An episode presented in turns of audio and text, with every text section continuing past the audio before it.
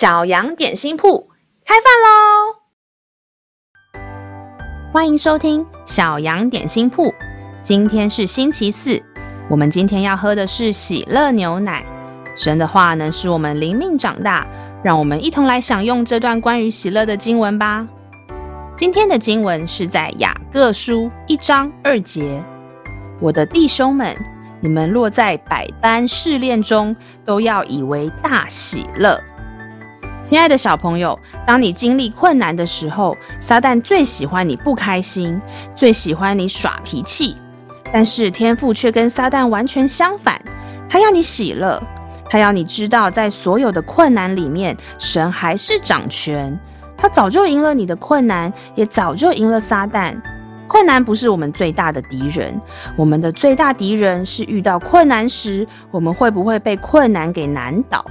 我们会不会不顺利就生气、抱怨、怀疑、焦虑不安、难过、讨厌自己、讨厌别人，还是讨厌神？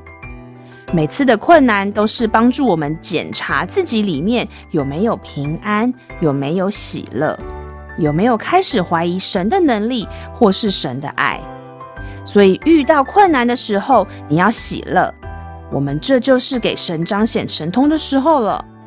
越困难，就可以看见神有多强大，因为我们的神早就已经得胜了，他也早就已经赢了这个困难。